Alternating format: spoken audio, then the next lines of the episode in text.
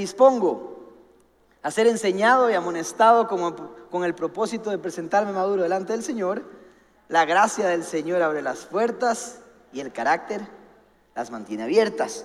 Ok, ahora sí, entramos a, la enseñanza del día de hoy. Estoy en una serie que se llama Acceso Directo y estoy en la última parte, la cuarta parte de la, de la serie Acceso Directo. Esta enseñanza se llama Papá está en casa. Vamos a llegar al final porque es que le puse así, pero vamos a ir por un largo viaje para llegar hasta ese título.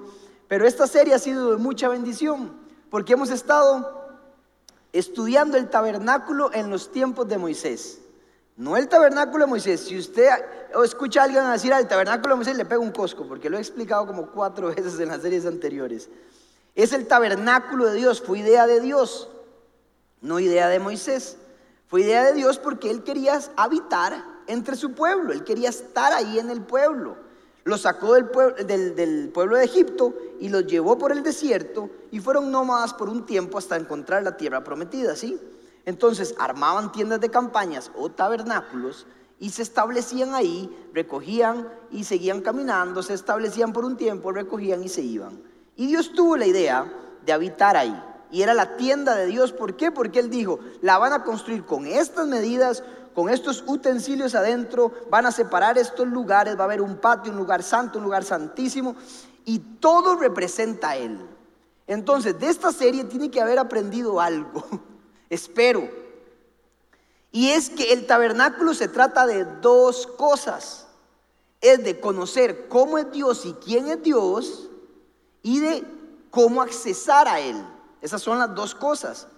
¿Quién es Dios y cómo es Dios y cómo accesar a Él? ¿Por qué? Porque cada parte del tabernáculo tiene un significado y nos muestra a Jesucristo, nos muestra quién es Jesucristo y también cómo accesar a Él, porque en aquel tiempo nadie podía accesar a Él, solo unos cuantos. Entonces, esto se trata del tabernáculo. Y por favor póngame la foto del tabernáculo para terminar con la última parte. Ya vimos, en la parte 1 hablamos del patio, o sea, del altar de bronce y la fuente de bronce. En el segundo y tercera parte tuvimos dos partes en el lugar santo, hablamos de la mesa de la proposición del pan, el candelabro y el altar de incienso. Y hoy vamos a entrar al lugar santísimo para cerrar la serie. ¿Ok? Si usted no vio las pasadas, por favor, vaya y vea las pasadas. Le va a ser de bendición, estoy seguro. Ok, entonces estamos entrando al lugar santísimo. Vamos a tocar tres puntos del lugar santísimo. ¿Qué era el lugar santísimo? ¿Cómo se ingresa al lugar santísimo? Y ahora, ¿a dónde está el nuevo lugar santísimo? ¿Les parece? Interesante, ¿verdad? Ok, ¿qué era el lugar santísimo? El lugar santísimo, como les dije, estaba en la tienda de campaña, era la última parte de la casa del Señor, ahí estaba el Señor, y el lugar santísimo representaba algo. Solo tenía una cosa, no era como el lugar santo, que habían varias cosas, aquí solo había una sola cosa. ¿Saben qué? El arca del pacto. El arca del pacto, que era una caja rectangular de madera, de acacia, recubierta por dentro y por fuera de oro.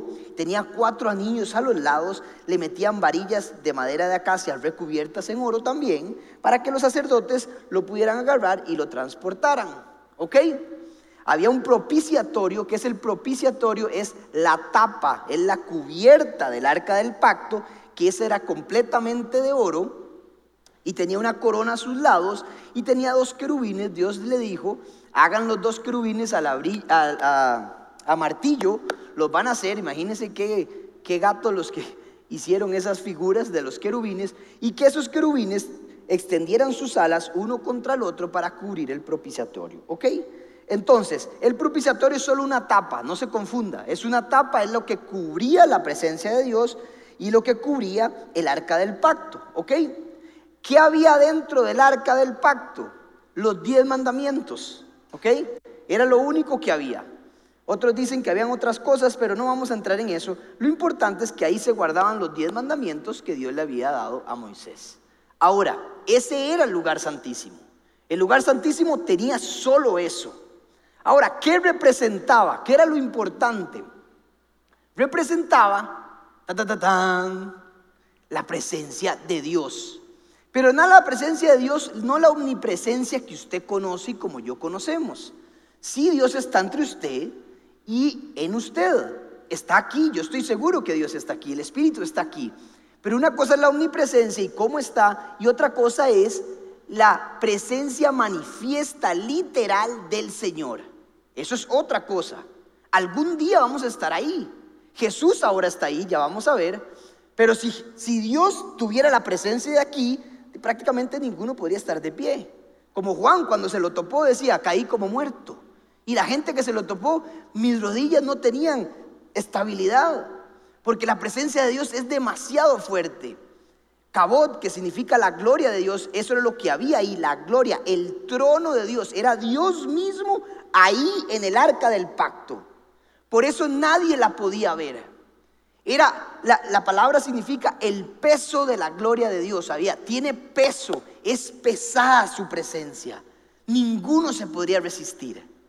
Hay una historia en Reyes cuando cuando en el templo de Salomón que construyeron, llevaron el arca del pacto, la transportaron y la pusieron en el lugar santísimo. ¿Y qué sucedió? Dios llenó la casa de su presencia, del peso de su gloria. Dice que los sacerdotes, la palabra lo dice, que tuvieron que salir del templo porque era tan pesado que no pudieron ni ministrar ni celebrar el culto. Y todos dijeron, Dios está aquí. Cuando llevaron la, el arca del pacto, la presencia de Dios se estableció. Y dice que soltó un humo y una brisa, como viento de brisa, como cuando llegó el día de Pentecostés, y una brisa llegó y llegó sobre todos y todo el mundo se volvió loco. Y decían, están borrachos. Esa es la presencia manifiesta de Dios. ¿Le ha pasado? Una vez les quiero contar una historia mía. Tenía 19 años, estábamos en Comunidad Paz en la iglesia pasada y estaba yo sentado a la par de mi hermana mayor. No sé dónde estaban mis otros hermanos, aquí está el otro, pero no sé en esa vez, no me acuerdo. Pero estábamos mi papá, mi hermana y yo. No sé si era un servicio o si era una administración, pero algo sucedió ahí. Don Al empezó a orar, yo estaba en una silla y empezó a orar y, y yo empecé a sentir un peso extraño. Y empecé como a caerme y tuve que tirarme al piso y yo en ese momento no era tan cristiano como ahora. Me daba vergüenza. Yo no creía en esas varas. Entonces imagínense para un joven que es este ridículo que voy a hacer. Y caí con la cara en el piso y empecé a, babear y lloraba y lloraba y lloraba y después me di cuenta que mi hermana estaba igual. Estaba consciente, no inconsciente, como esos que se tiran. No se tire.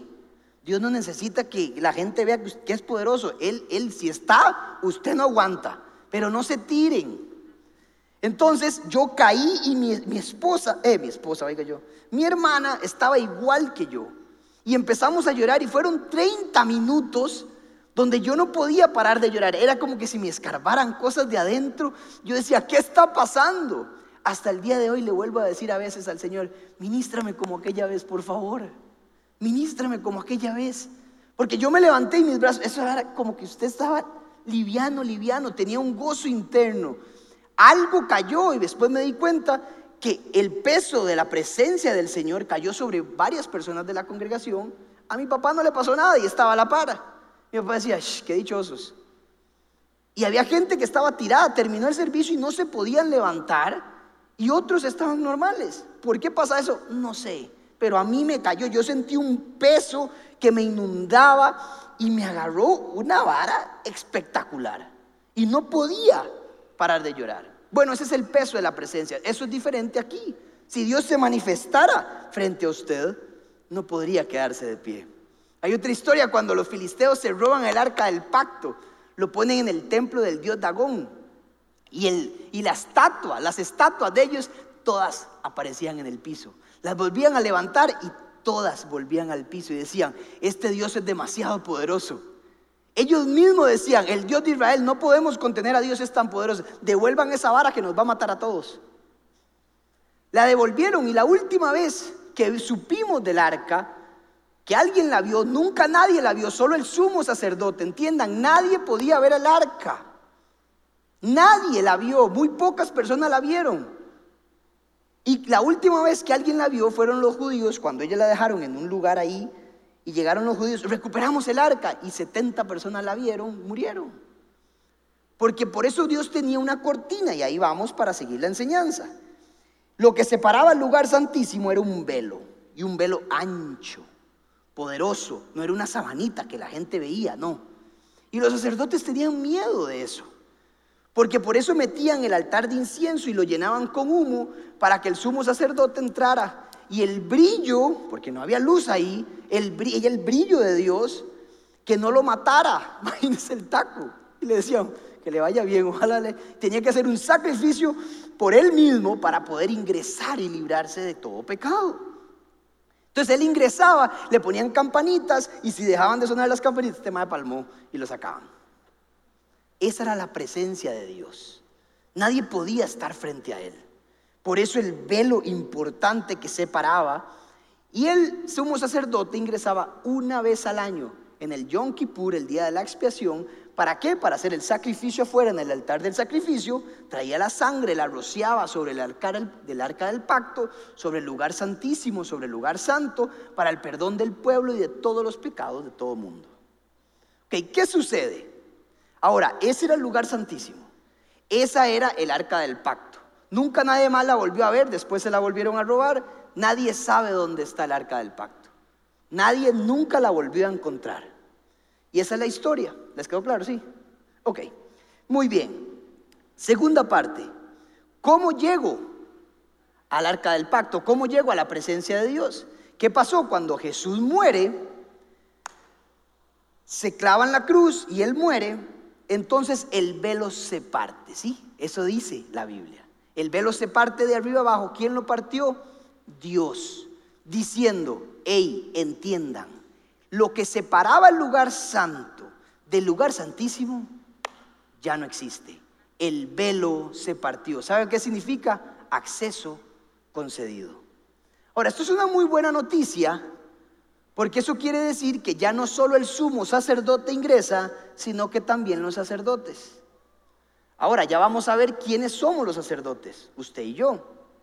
Pero lo que tenemos que seguir de cómo ingresar o cómo llegar a que esa presencia manifiesta, se manifieste, valga la redundancia, en nosotros, tenemos que imitar al sumo sacerdote nuevo. Les voy a leer para que vean que no es vara de Andrés. Hebreos 10, 19 al 22. Y dice lo siguiente. Así que, hermanos, mediante la sangre de quién? De Jesús, tenemos plena libertad para entrar en el lugar santísimo. Ese versículo es extraordinario. Para los judíos, ellos no entendían eso. Nadie podía ingresar por el camino nuevo y vivo que Él nos ha abierto a través de la cortina, en otra versión dice el velo, es decir, a través de su cuerpo y tenemos además un gran sacerdote al frente de la familia de Dios. Acerquémonos pues a Dios con corazón sincero y con plena seguridad que da la fe, interiormente purificados de una conciencia culpable y exteriormente lavados con agua pura, que es la palabra. Ok, entiendan. Entonces, Jesús es el que logra que el velo se parta y entonces Él va arriba y entonces está sentado a la derecha del Padre. Sí, lo había escuchado en la palabra. Bueno, Él está en la presencia de Dios, en esta presencia que estamos hablando. Pero ya no hay velo, por lo tanto, usted y yo podemos ingresar. Lo que hay que hacer es imitar a un hombre, porque el sumo sacerdote le explicaba a los sacerdotes cómo ingresar y qué hacer para ser sacerdotes. ¿Quién es nuestro nuevo sumo sacerdote? Jesús. Hay que imitar a Jesús. Hebreos 5 del 8 al 10. Vean esto, y esto es lo que quiero que toquemos y añadir a, esta serie. Aunque era hijo, mediante el sufrimiento aprendió a obedecer. Y consumada su perfección, llegó a ser autor de salvación eterna para todos los que le obedecen, y Dios lo nombró como sacerdote según el orden de Melquisedec. Ok, aquí nos revela algo muy importante por el sufrimiento aprendió a obedecer. ¿Qué quiero agregarle a esta serie? Esta serie se ha tratado de que usted deje de ser cristiano de patio, así de feo suena, pero es que estábamos en el patio la primera. Y la idea es que usted no sea cristiano de domingo de una vez por semana. Por favor, póngame atención. Es que usted pase de ser cristiano de patio a tener una comunión y una intimidad con el Señor. ¿Sí? Jesús cumplió todo lo del tabernáculo. Solo una cosa quitó el Señor.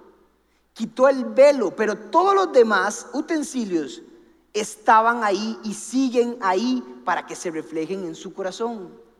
Solo una cosa quitó, no quitó el lugar santo, no quitó la mesa, no quitó el candelabro, no quitó el altar de incienso, ni la fuente, ni el altar del sacrificio. ¿Qué quiere decir esto? Que por eso leí que Jesús por su sufrimiento aprendió a obedecer, que nos cuesta mucho procesar esto, que cada uno de nosotros tiene que aprender lo que hizo Jesús.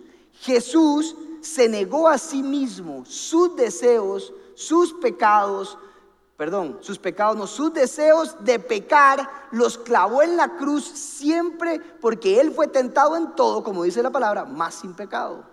Ahora, ¿para qué es el altar del sacrificio? Vamos a repasar. Solo hay un sacrificio y es la sangre de Jesús.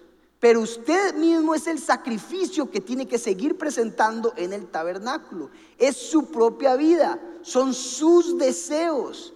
Es llegar y poner lo que usted es. Por eso Pablo dice, preséntense como sacrificio vivo delante de la cruz. Es su vida.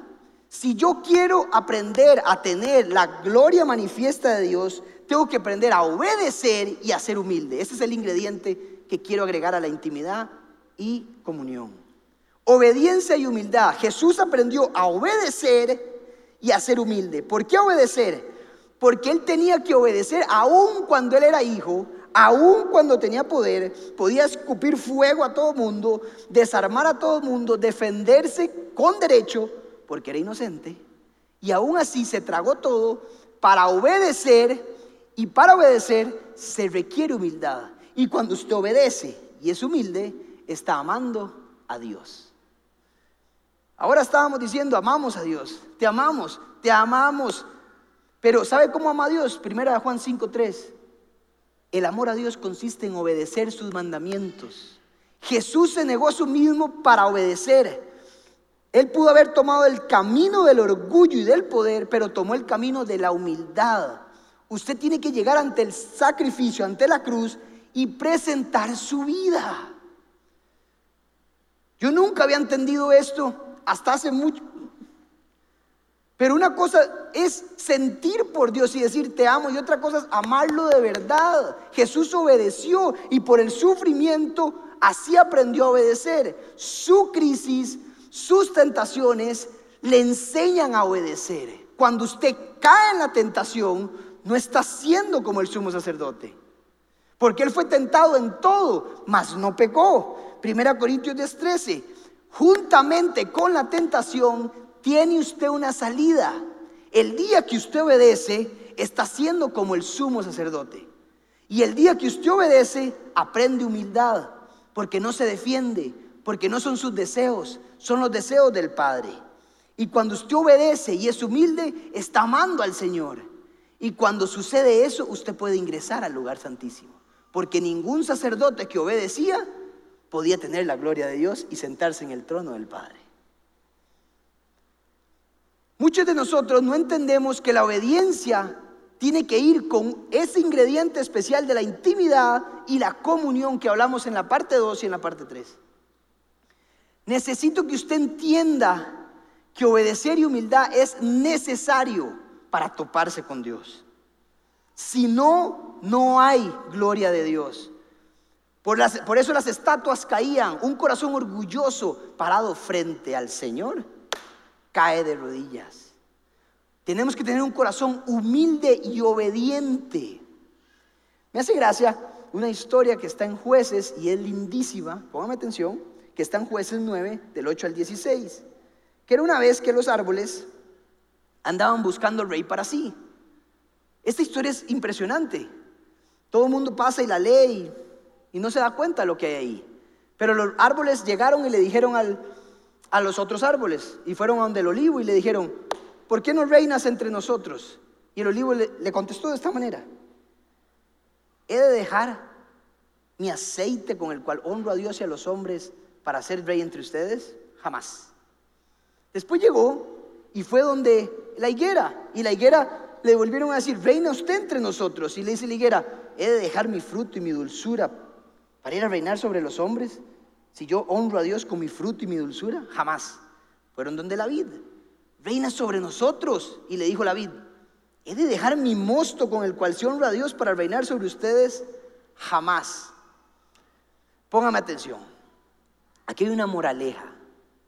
Los árboles no hablaron de un fruto común, era un fruto procesado. Jesús fue procesado para poder ser obediente y para demostrar su humildad. Fue procesado por eso. Los árboles no hablan de la uva, hablan del mosto con el cual se prepara el vino. Los árboles hablan no de la aceituna, hablaron del aceite de oliva con el cual hay que procesar la aceituna, hay que machacar las uvitas para que salga un producto final maduro y un producto fino. Su crisis lo está procesando. Sus tentaciones son parte de la vida. Dios nunca los va a sacar de la tentación. Es más, dijo, no los quites del mal, sino que líbralos del mal. Por eso oró. Entendamos, las tentaciones van a seguir llegando toda la vida. Las crisis van a estar siempre sobre usted. Pero si usted no las pasa, no fue procesado, no dio fruto, volverá a pasar lo mismo de otra manera.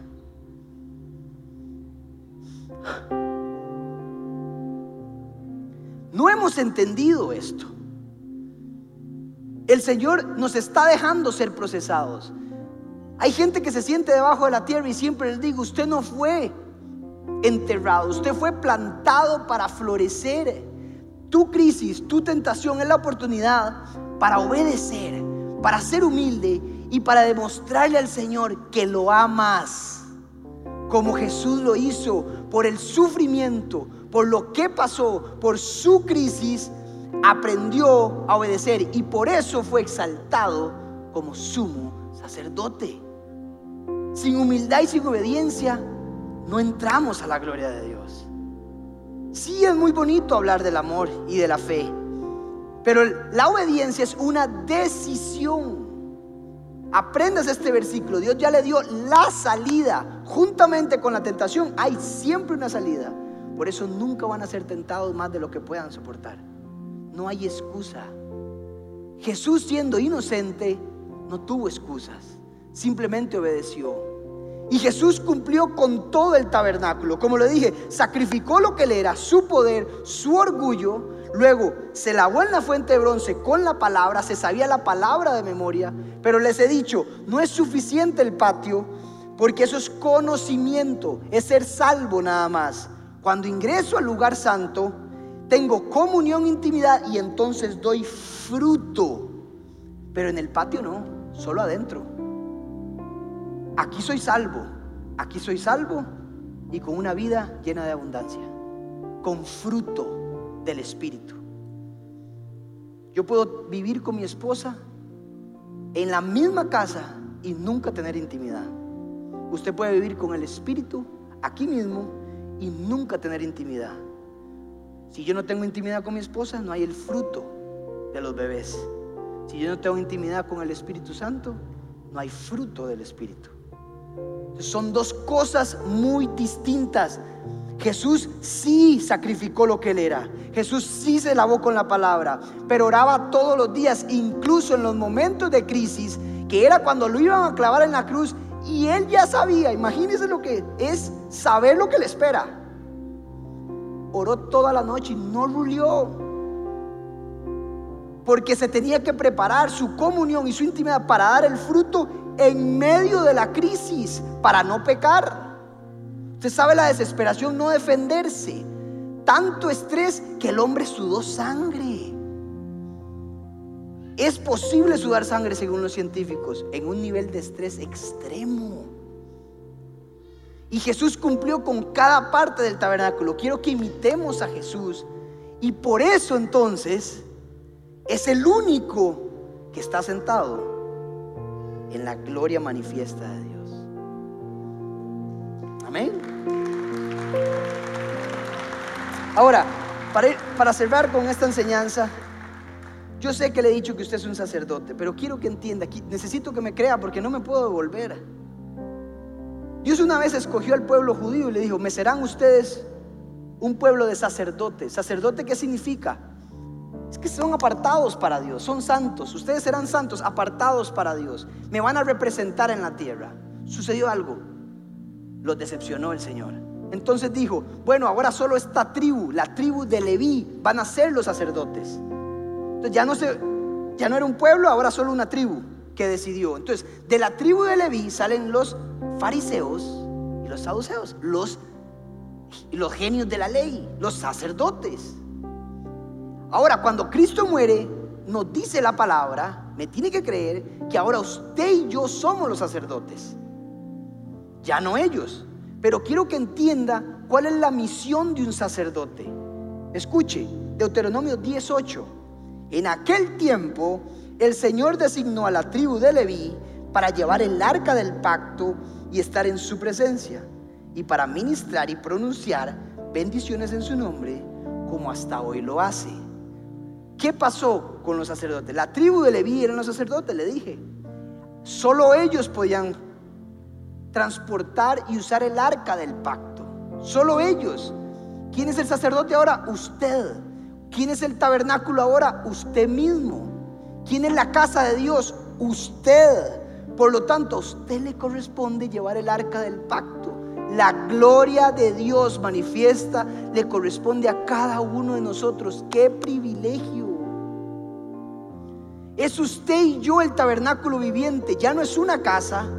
Ahora somos todos nosotros que queremos caminar y que Dios quiere que guardemos una presencia interna para ministrar lugares de reunión entre Dios y los hombres, pero sobre todo para que usted se ministre. Y así como los israelitas en el templo de Salomón salieron y dijeron, Dios está en casa, que usted pueda llegar y decir, papá está en mi casa, papá está en casa. Esa es su misión como sacerdote. Ese es el tabernáculo del Señor. De eso aprendemos. Pero necesita sacrificar, lavarse con la palabra, tener intimidad, dar fruto, tener comunión y sobre todo obediencia y humildad para llegar a manifestar la gloria poderosa de Dios. La pregunta es, ¿quiere hacerlo? ¿Ha estado usted ahí? ¿O nunca lo ha experimentado?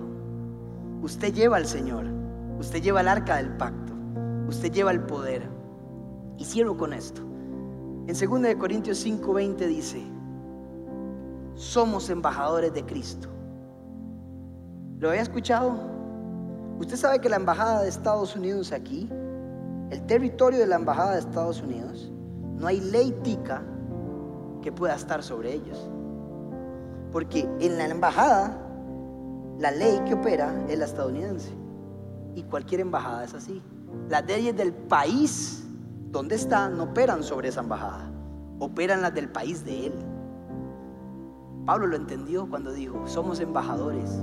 Cuando usted está en la tierra aquí, usted opera con las leyes del cielo, no con las de la tierra. Cuando usted entra en una habitación, las leyes sobrenaturales, el poder de la gloria de Dios, operan en usted porque usted es el tabernáculo. O sea, no hay nada que pueda operar sobre su vida. Dios quería que usted trajera el cielo a la tierra. Cuando usted entre en una sala de enfermos, recuerde, soy embajador estoy parado aquí. En este lugar no opera la enfermedad, opera la sanidad. Cuando usted entra a un lugar y está siendo tentado en este lugar, no opera la carne, opera el espíritu, opera el poder de Dios sobre mi vida, porque soy embajador de Cristo. El poder sobrenatural, ni siquiera la gravedad podría operar sobre usted en ese momento, porque el poder del cielo lo tiene usted y yo. Amén. ¿Está listo?